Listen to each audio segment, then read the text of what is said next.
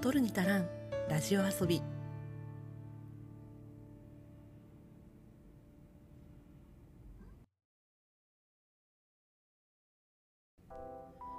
日本の片隅から中毒気味なエンタメ愛を叫ぶ番組「取るに足らんラジオ遊び」へようこそ。いつでもポップとサブのカルチャーの合間を手歌っているパーソナリティの花田花です。さて皆さんゴールデンウィークいかがお過ごしでしょうか？3年ぶりになるんですかね。今年は行動制限のないゴールデンウィークになりました。なんか休もうと思ったら10連休とかできるんですよね。確かえっと昭和の日から。なので4月の29日から休み始めて休もうと思ったらあさってまで休めるんでしょ？明日今日が、えっと、5月の6日金曜日なので、明日、明後日日曜日まで休んだら10連休になるっていう人もいるっていう風に噂では聞いてるんですが、そう、なんかね、5月の2日月曜日と、あと今日この配信日、5月6日金曜日に休みを取れば、なんか10連休になるらしいですね。あの、娘が通ってる幼稚園からは、6日に休む家庭は早めに連絡くださいっていう連絡メールが来ました。まあ、毎週土曜日仕事の弊社には関係ない話なんですけど、いや、私ね、あの、毎週土曜日仕事なんですよ。で、あの、日月お休みの仕事なので、まあ、全く関係のない話なんですけど、まあ、たまたまね、今年5月2日月曜日はお休みを取れば連休になるっていうことで、まあ、その恩恵をね、受けたのか受けてないのか、受けてないんですけど はっはーって感じなんですね。あの、あ、そうそう、前回からナチュラルに娘の話をちょっと出してたのでね、あの、某リスナーさんから、え？って言われたんだけど、あの、実はね、うちの末っ子のことなんですよ、これ。あの、うちには、高校2年生男子、そして小学校2年生男子、そして年中の女子がいまして、っていう話をラジオトークの方では別に意味もなくほぼしてこなかったんですよね。本当に意味は全くなくって、なんか別に話さなくてよくねと思ってたらそのままずるずる2年近く喋り続けてきたっていう感じだったんですよ。でも、ただ、まあ、こっちではしてもいいかなっていうね、ちょっとした心境の変化というかなんというか、まあそんな感じです。あのね、私長男の時かなりのヤンママだったんですよ。まあね、あの、年がめちゃくちゃ若くで産んだ子供だったので、ね、そう、すごい浮いてたんですけど、次男と長女のまあ、周りを見渡すと、大体同じくらいの年齢になってきたので、お母さんたちがね、なんかこう、年齢的には馴染んだっていう感じなんですよ。なのになぜか、長男絡みのママ友的な存在の人たちっていうのはいるのに、だから長男が、えっとね、半年の時から保育園に通ってたんだけど、その頃からなの、だから保育園の同級生つながりのお母さんの知り合いっていうのは結構いるんだけど、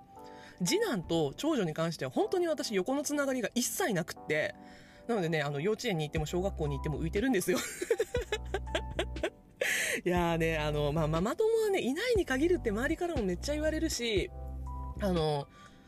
長男の時は保育園に通わせてて、で、次男と長女は幼稚園に通ってるっていうなんかその、なんていうのかな、コミュニティの違いみたいなのもあってさ、あの、幼稚園のママ友はめんどくさいよっていう話をね、すごい聞いてて、まあ私も仕事しながら幼稚園に預けてるので、まあ普段ね、お昼間暇なわけではないので、だからなんかそういうつながりが一切ないっていう感じではあるんだけど、まあね、下の子たち絡みのお母さんつながりっていうのがね、一切ないっていう。私の陰キャたるゆえんが出てきてしまう感じですけどね。まああの、現在この、何？リアルタイムで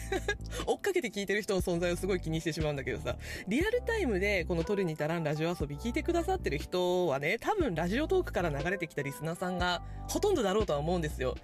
の割には意外と再生数回ってるのがね、本当にありがたいなとは思ってるんですが、まあ、今更なんで子供の話しだしたんだって思うかもしれないんですけど、いや、本当にね、あの、さっきも言ったんだけど、マジで意味はないんですよね。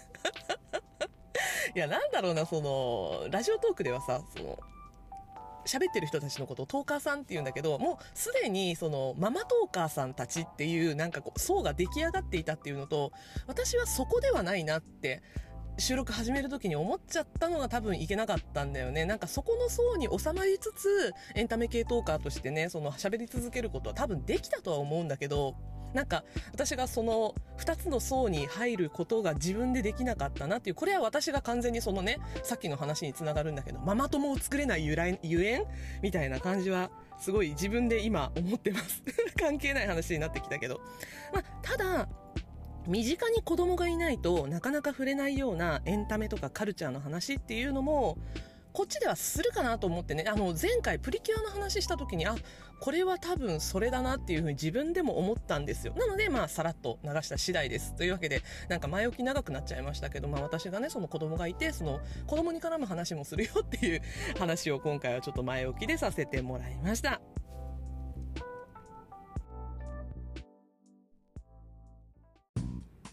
さて今回は1週いつものエンタメモリーをお休みしましてゴールデンウィークに私が足を運んだ場所とそれに絡むカルチャーのお話ししていきたいと思います。でねこのコーナーねタイトルをつけれなくってうん、なのでちょっと今回は雑談的な感じでこのまま進めていきたいと思います。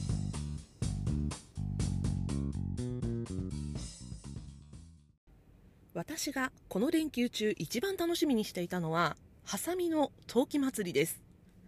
長崎県のちょうど真ん中あたりにある東園木郡波佐見町というところが、江戸時代から続く陶器の町で、ハサミ焼きという焼き物が有名な場所です。まあ、何を隠そう私、花田花、長崎県に住んでおりますので、まあ地元のイベントなわけですね。県内唯一の海なし町でもあるこの波佐見町では毎年ゴールデンウィークに波佐見陶器祭りが開催されて県内外からかなりの人出があります。あの波佐見町ってね本当にすごい偏僻な場所にあるんですよ。長崎空港から車で1時間ぐらいかな。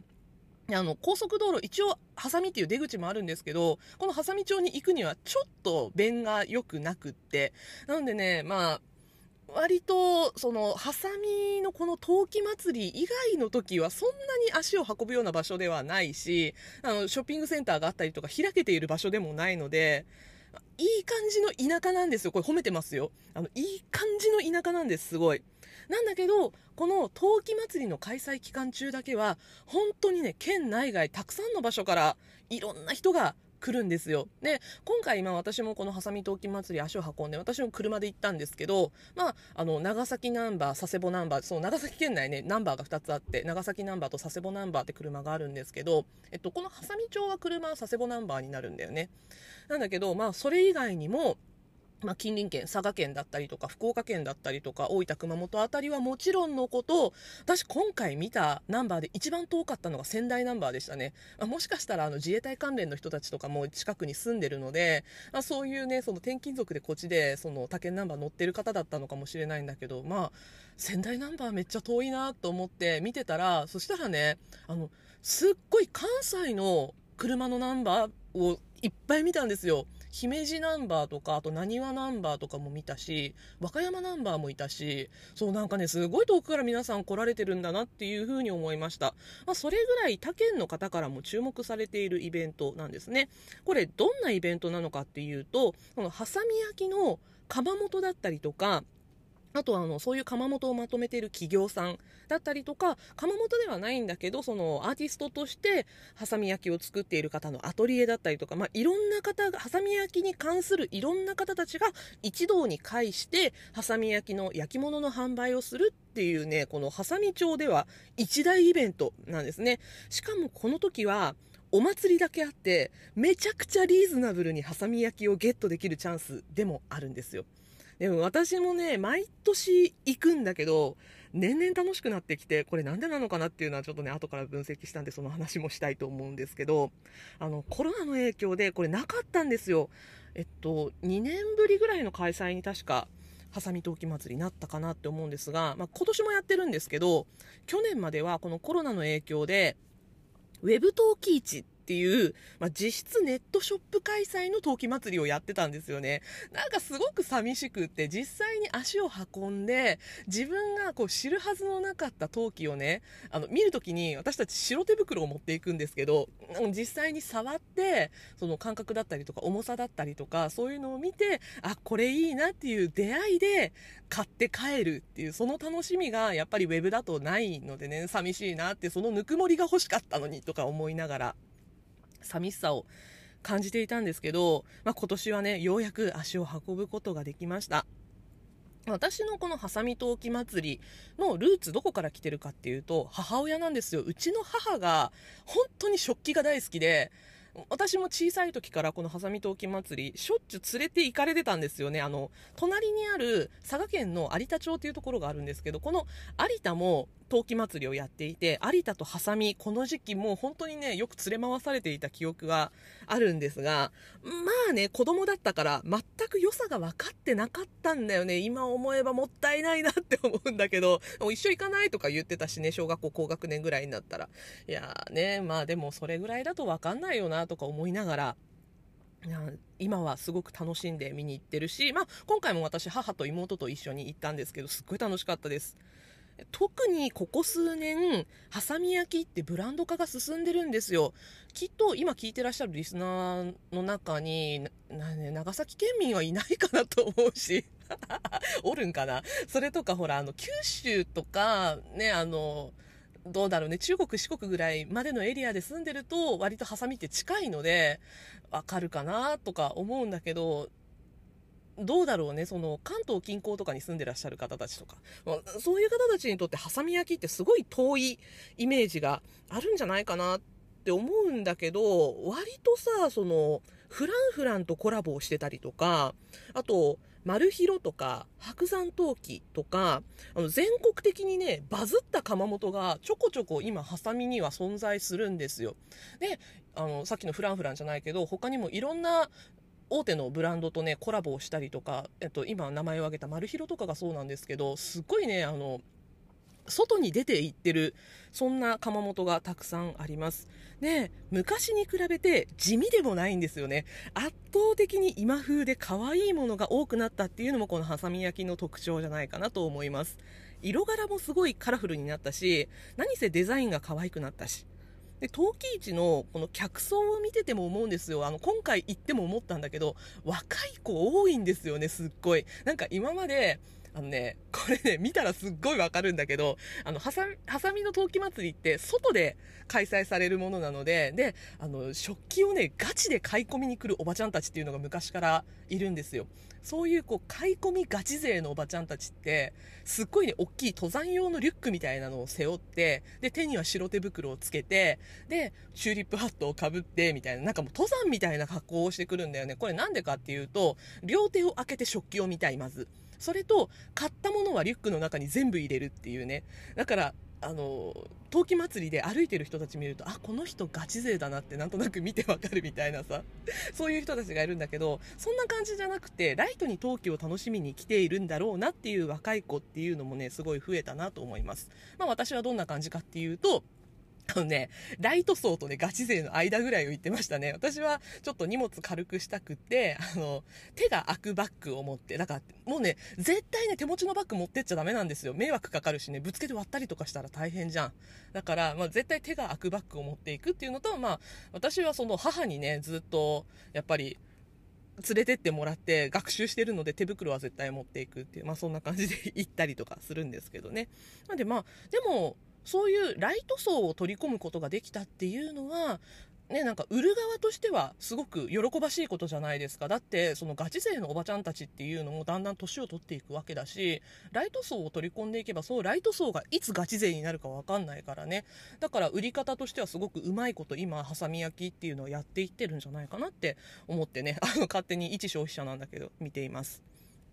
で今回の陶器祭りの中であの焼き物広場っていうメイン会場に、まあ、いろんなメーカーとかが一堂に会してる場所っていうのもあるんだけど私そのメイン会場以外に行ってみたかった場所があったんですよ。それが、えっと、さっき名前を出しました有限会社マルヒロっていう会社が運営しているヒロッパっていうねそのマルヒロのマルヒロがね持ってるブランドがいくつかあるんですけどマルヒロのブランドのものを全部買える場所っていうのが波佐見町内に存在をしていてあのそこで、えっと、マルヒロのものは陶器祭りそこでだけ販売をしているっていう形だったのでちょっとヒロッパ行ってみたくってねそこにも足を運びました。多分この、えっと、マルヒロの中にあるブランドの、えっと、アルファベットでハサミ HASAMI っていうねあの何髪を切るハサミのマークをつけたハサミっていうブランドがあるんですけどこのブランドがねハサミ焼きのイメージ全国的に変えた第一人者かもしれませんここ2ヶ月ぐらいで、まあ、私が読んだ雑誌の中でなんですけどブルータスカーサブルータスメンズノンの銀座プレミアムこの辺りにえー、マルヒロのもの載っていました。まあ、おしゃれな全国紙にバンバン載ってるブランドなんですね。でこの、えー、ハサミというブランド、どういうブランドなのかちょっとご紹介したいと思います。えっ、ー、と、公式でブランドコンセプトとして載せられている部分を、えっ、ー、と、ちょっと抜粋して読ませていただきます。ハサミとは、長崎県波佐見町から発信するハサミ焼きの陶磁器のブランドです。ハサミは長い間、有田の下請け産地であったため、その名はあまり知られていませんでした。量産を得意とするハサミ焼きは、成形、型起こし、釉薬、釜焼きと、それぞれに作業を発注する分業体制をとっています。多くの人が連携して関わるこの体制は、新商品の開発に多額の費用と時間がかかること、また、各作業工程での意思疎通の問題を抱えています。しかしその反面各分野の高い技術力と効率的な生産体制を育んできましたハサミは分業の垣根を越え産地としての誇りを胸に道具としての陶磁器を作ります。使われるためにありよく使い込まれそして使い古される。言葉にはできない不思議な力を持った愛される道具を作ります。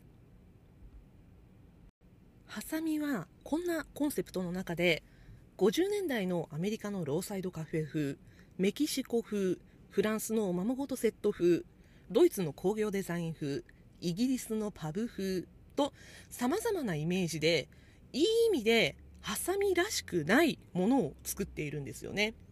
まあ、それ以外にもあのコラボがすごくてアメリカのフォントデザイン会社のハウスインダストリーズとのコラボだったりとかあと九谷焼の窯元の上出長右衛門窯と焼き物同士のコラボをしたり最近ではニューヨークとロサンゼルスを拠点とする映画やテレビ番組の制作配給会社 A24 とコラボしたりもしています。この A24 のコラボで、えっと、どこだっけ？メンズノンノとか銀座とかに最近載ってたんですけどあの A24 これだけ聞いたらピンとこない人ほとんどだと思うんですけどあの日本でも話題になったミッドサマーですね。あのトラウマ映画として名高いミッドサマー。これを配給してるのが A24 なんですよ。で、過去の作品とかを見てみても、この A24 かなり攻め攻めで尖った映画ばっかりやってる会社なんですよね。私、洋画そこまで詳しくないんだけど、見たことある作品、えっと、アカデミー賞だったかな、撮ってる作品が確かあるんですけど、見たことある作品を A24 のものを追ってみても、いや、すっごいとこだなと思って。ね、まさかこんな会社がハサミとコラボするなんてっていうね、ちょっと両方のファンとして上がったコラボでしたね、これは。ね、えっと、この A24 とのコラボでも作られてるし、あの、さっき名前を挙げたハウスインダストリーズとか、あと、えっと、上出町右衛門窯とか、その辺とのコラボでも全部作られている、ハサミの特徴的な商品っていうのが、えー、ハサミ代表的なアイテムでもあるブロックマグという商品です。このブロックマグ、もともとその、ハサミのアイテムとしても、色使いがものすごくキッチュで可愛くって、なんか、なんだろうな、アメリカのダイナーとかを想像するような、赤とかね、青とかね、パキッとした色合いのものがすごく多いんですよ。で、これは、あの、社長さん、今の、えっと、このマルヒロの社長さんが、自分のクローゼットの中にある T シャツの色から発想を着想したなんかデザインというか、まあ、コンセプトの色らしくって。なので、この生活の中に馴染むって、現代の生活の中に馴染む色合いだっていう風に言ってるんですけど、まあね、すっごい派手なんですよ。で、焼き物としてすごくハサミ焼きとしても反発があったんじゃないかなって思うし、釉薬とかでこの色を出すってすごい難しいんじゃないかなってね、素人目で見ててもすごい思うんですけど、だって、ハサミ焼きとか有田焼きとかって、なんかベースが結構白とブルーみたいなものが多いんですよね。その中に突如として現れた、レッド、イエロー、グリーンみたいな。これ言い方の問題だよね。でも、ほんとそういう感じなんですよ。赤なら赤って感じだし、黄色なら黄色っていう感じだし、マジで言い方だよね、これね。なんだけど、もう本当にね、あの、色使いが、現代っぽいっていうか、もう今までのハサミ焼きのイメージをことごとく覆していった、そんな色合いがすごく特徴的なのが、このハサミのブロックマグですね。で、これね何がいいってねスタッキングできるんですよ。あの重ねられるの綺麗に。ちょっとマグの下の方がへこんだデザインになっていて綺麗に重なるんだよね。こう2つ重ねて3つ重ねてってすると。これがすごく使いやすくって。でしかもちょっとね、小さめのマグなんですよ、通常サイズが。なんかラージサイズっていうのもあるんだけど、まあ、通常サイズ買うと、割とそのマグカップとしては小さめのサイズ感なので、大人も子供も世代関係なく使える大きさっていうところで、まあ、我が家でもすごく重宝しているアイテムです。まあね、今更私がこのブロックマグを推しアイテムなんて言うほどじゃないとは思うんですけど、もうね、かなり世の中に知られたアイテムだとは思うんですけど、まあ知らない人はぜひチェックしてみてください。マルヒロのホームページとかにね、いっぱい載ってます。で、今回私がこのマルヒロに足を運んだのは、関東で活動するおもちゃブランドのネオントイズとコラボしたこのブロックマグのキーホルダーっていうものが出てたんですね。お値段1つ1500円 なんですけど、あのね、ネオントイズさんのアイテムとしてもこの1500円破格に高かったです。他のね、キーホルダーとか400円とかで現地で売ってたからね、お、たっけえなとか思ったんだけど、でも、あの、マルヒロファンとして、ハサミファンとして、ブロックマグ好きとしてね、ちょっと見逃せなかったアイテムでした、今回。で、まあ、ギリギリなんとか変えたんですよ。私が行った日と、えっと、その前後2日間かな。ん？違う。あ、そうだね。3日間しか、このネオントイズさん、マルヒロに来てなかったんですよ。なので私が行った日、たまたま来てる日だったっていうのと、まあ私も朝早めに行ったんでね、なんとかゲットすることはできたんですが、まあ私行った時、ラス1だったんですよね。まあ、満足はできたんですけど、私が買ってる時に、他にね、まだその会計をしてなくてブロックマグのキーホルダー持ってる人がたくさんいたんですよ、周りに。そしたらさ、数量限定なんですよ。で、みんな分かってるはずなの。で、目の前にももう数がないっていうのも分かってるし、正直私の後ろにも人がいたんですよ。なんだけどさ、会計しないでいくつも手に抱えたままね、すいませんとか言ってる人がいて、ちょっともやっとしたよね。なんかさ、私もさ、赤とかさ、青とかさ、なんか、パキッとした可愛い色のやつ欲しかったなとか思って、まあ、私ね、くすんだグリーンのマグを最後手に入れることができたんですけど、まあ、それもね、すごい可愛いし、まあ、私のね、好きなくすみカラーだったので、別にいいんだけど、欲しかったな、赤いのも、とかね、ちょっとそれ見てたら思っちゃったよね、やっぱりその、3つとかさ、5つとか手に抱えてる人がいたから。いやいやと思ってね、まあ、転売されないことを祈っています。ちょっと、あの、一時したらさ、メルカリとか見てみようかな。出てそうだな 出てそうな気がする。なんか、そこでしか売られてなかったアイテムだったので、ね、なんか上乗せして売ってる人とかいそうだよねとか思うんだけどね、もう本当転売されないことだけは祈っています。なんかこれは私のね、その、まあ、メインで好きなさ、俳優さんとかの界隈でもすごい思うんだけど、あの、舞台のチケットとかさ、すごい、あの、ダフ屋出るじゃないですか、いまだにね。そのなんだろう、ダフ屋を撲滅するような運動とかがよくやられてるけど、まあ、それでもダフ屋っていなくなんないし、ファンを装った白ダフとか結構いるんですよね。なんか、そういうのをさ、目の当たりにしてるとさ、好きなもので転売の心配ってしたくないなって思うんだけど、今回まさかさ、焼き物関連でそういうことを感じるとはっていうね、なんかモヤモヤっとした気持ちになってしまいました。でもね、あの、まあ、すごく良かったです。で、えっと、ちょっとね、あの、話がそれたんで、元に戻していきたいと思いますが、陶器祭りの話になるんですけど、多分、ここ数年で私が陶器祭りすごく楽しいなって思い始めたのは、まあ自分が年を取ったっていうのもあると思うんですよね。その、今までさ、その丸広とかハサミとかいろんな話をしてきて、現代的になったとか可愛くなったとかいう話もしてきたけど、まあ、それに自分の感性が乗っかってるっていうね、その自分の感性に、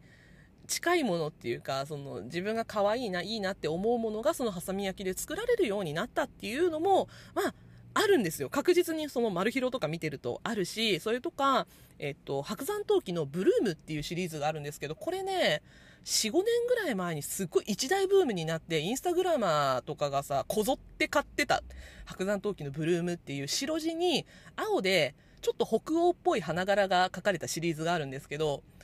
こういうのも、なんていうのかな、時流に乗ってすごく売れたっていうね、うちにもあるんだけどね、ブルームね。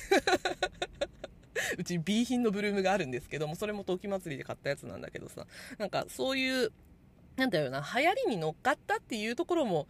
あるし、で、まあ自分がそういうところで好きになったっていうのもあるとは思うんだけど、まあ自分がね、年を重ねて、このお皿にこの食事を乗せたいとか、このカップでコーヒーを飲みたいとかいうことをしっかり考えるのが面白くなってきたっていうせいもありそうだなっていうふうに思うんですよね。まあ私自身すごく料理作るのとかお菓子作るのとかも大好きだし実はねうちあの実家が飲食店なのでそういうのにも割とうるさいところがあったりもするんだけど、まあ、そういうのが分かるようになる年齢になってきたのかなっていうふうに思います。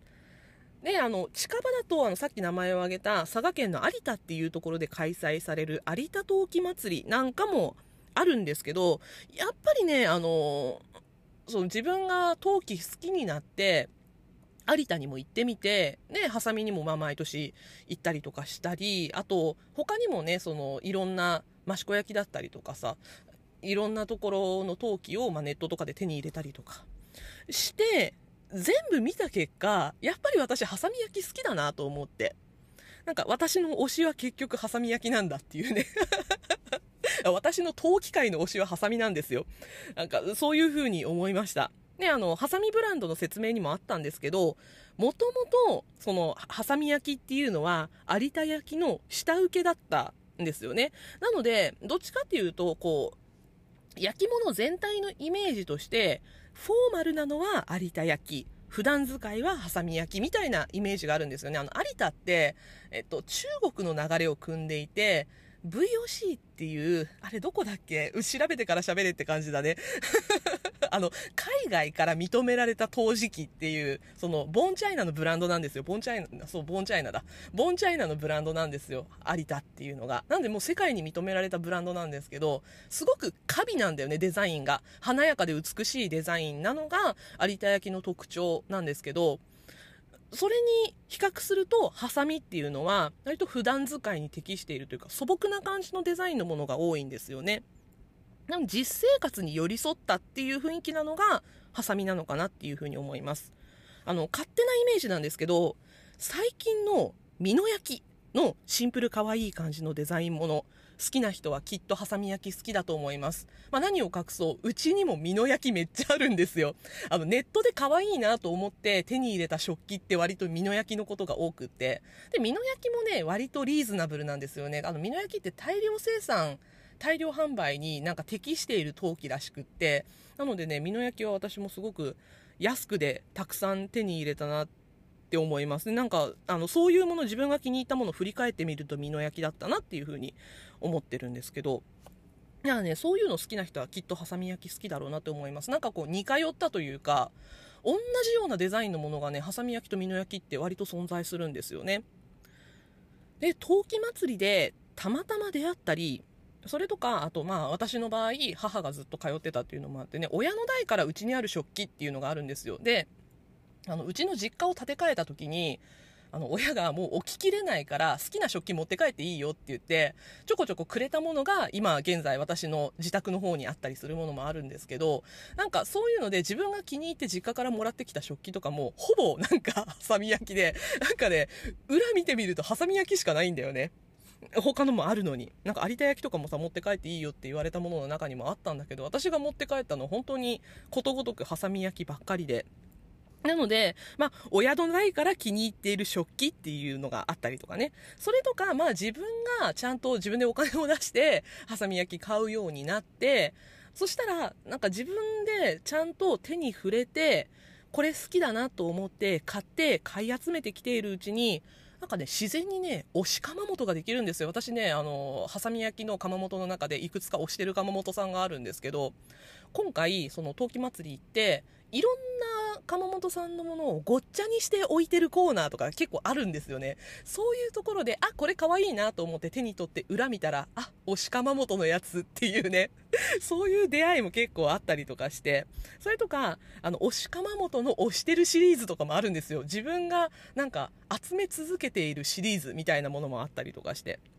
だからね、毎年、通っていると自然とコレクションが増えていくんですよ。これはね、ある意味オタク的な趣味なのかもしれないっていうふうに思ってます。なんかオタクってさコレクションしがちじゃん。コレクター気質みたいなのがあるじゃないですか。で私は俳優オタクなのででそれこそその俳優の推したちの作品をコレクションするっていうのとかさあとその推しが出た雑誌を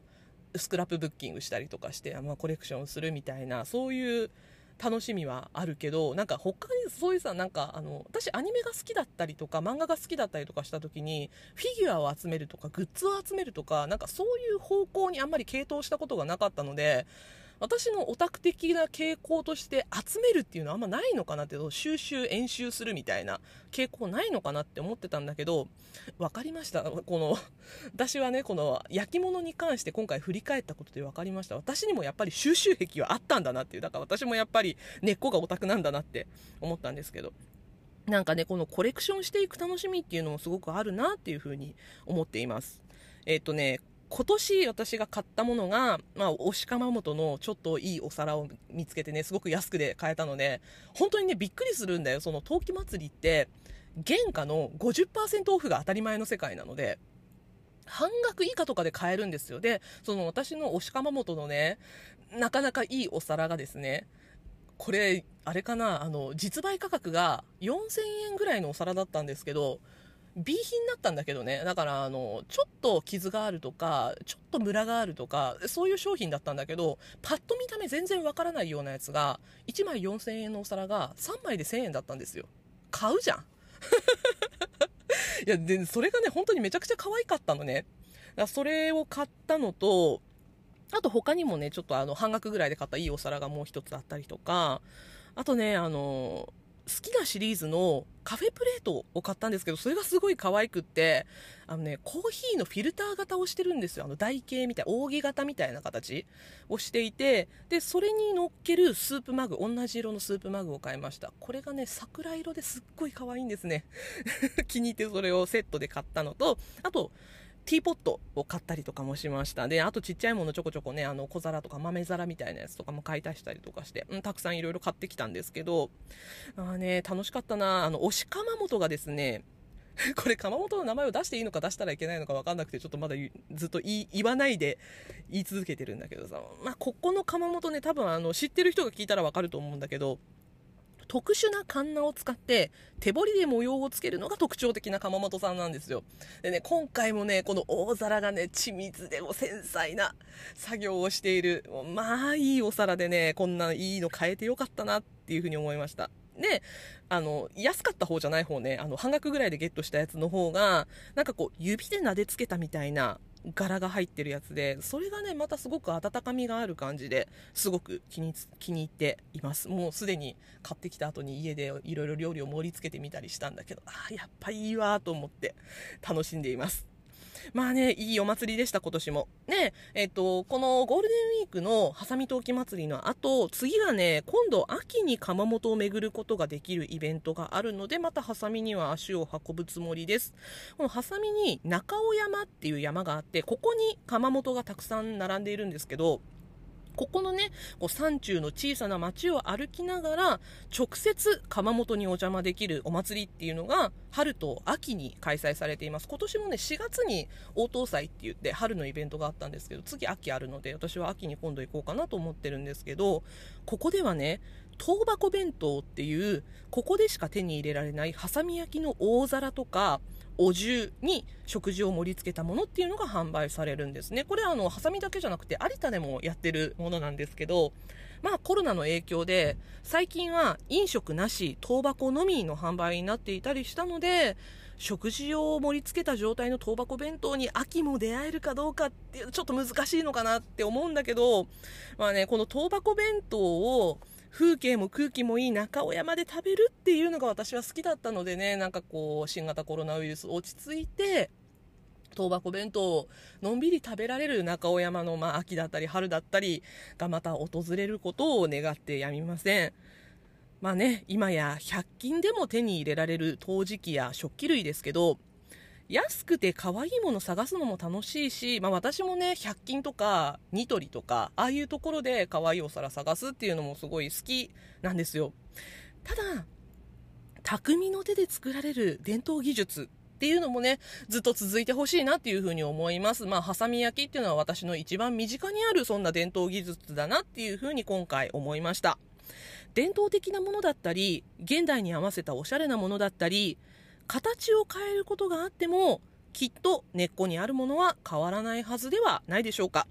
消費者としてもその魂は大切にしていきたいよねと思っているので、これからも私は個人的にハサミ焼きを愛して生きていきたいと思います。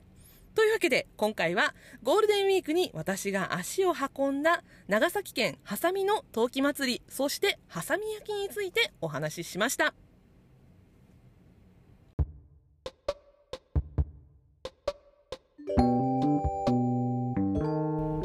エンディングです。このゴールデンウィーク、行動制限がないということで、いろんな場所にお出かけした人も多いんじゃないかなって思うんですけど、